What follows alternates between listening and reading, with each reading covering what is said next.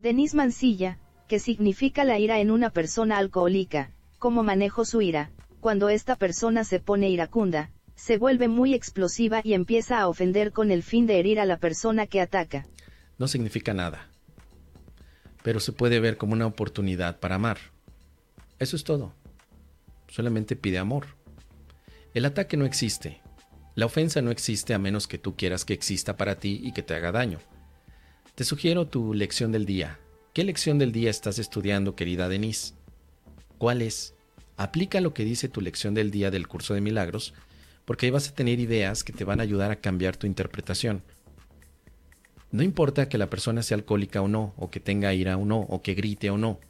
Importa cómo estás tú interpretando eso para que no te generes miedo y que puedas actuar. Todo eso, como lo hemos comentado, para el curso de milagros solo significa petición de ayuda. No le quieras buscar más explicaciones porque si le empiezas a buscar chichis a las culebras, te lo empiezas a complicar. Que si él es alcohólico porque también los de su generación lo son, que si es alcohólico porque te odia o porque se odia a sí mismo, porque cuando era pequeño su papá era alcohólico, si le empiezas a buscar tres pies al gato, no vas a salir del miedo. Entonces te sugiero que desde la práctica del milagro lo hagas lo más simple posible. Lo que estás escuchando del otro es un grito desesperado de dame amor. Dame amor. Eso no quiere decir que te pongas de pechito y que te dé patadas, tampoco. Si se pone iracundo, te haces un ladito. ¿Sabes qué? Después de que te calmes hablamos porque no fomentamos aquí el que te den patadas. Estamos fomentando un cambio de mentalidad, donde lo primero que haces es, no me está ofendiendo, solamente está pidiendo amor. No es un ofensor, es un pedinche de amor.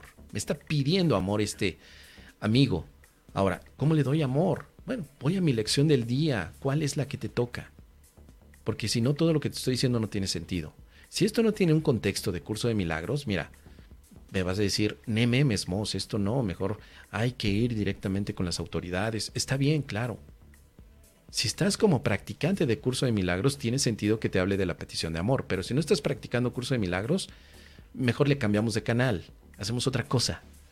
Solo si estás practicando curso de milagros tiene sentido que te diga que no te está ofendiendo él, que no representa en ningún momento algo que tengas tú que psicoanalizar, sino que más bien es una maravillosa oportunidad para amar.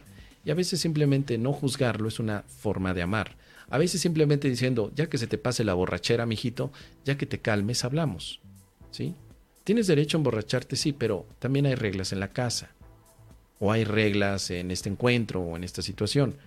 Entonces, si vas a andar como como león por todas partes rugiendo, pues este no es el momento. Entonces no vamos a hablar, pero no te sientas ofendida. Te haces un lado y dejas que ese momento pase y puedes hablar en otro momento, pero nunca desde la ofensa. Jamás que te compres la idea de que esto es una ofensa. Así que para concluir, practica tu ejercicio del día. Porque si no estamos practicando el curso de milagros, pues este programa no tendría este objetivo, a menos que tú me digas, mira, Mos, como al principio me dijeron, háblame de lavado de dinero. Ah, pues hablo. No lo voy a hablar desde el curso de milagros, lo voy a hablar desde el enfoque que es. Si tú me dices, miramos, yo no practico el curso de milagros, no me interesa, yo creo que me digas qué hacer desde una visión más social, por supuesto, aquí también podemos dar consejería social. Claro, por supuesto, no pasa nada, sabiendo que a lo mejor lo que yo aconsejo no es lo mejor, pero ya ustedes me entienden porque saben que somos honestos y hacemos un disclaimer desde el principio. Estamos aquí para confundir Aún así espero que esto te sea de utilidad, querida Denise. Ya nos dejarás saber.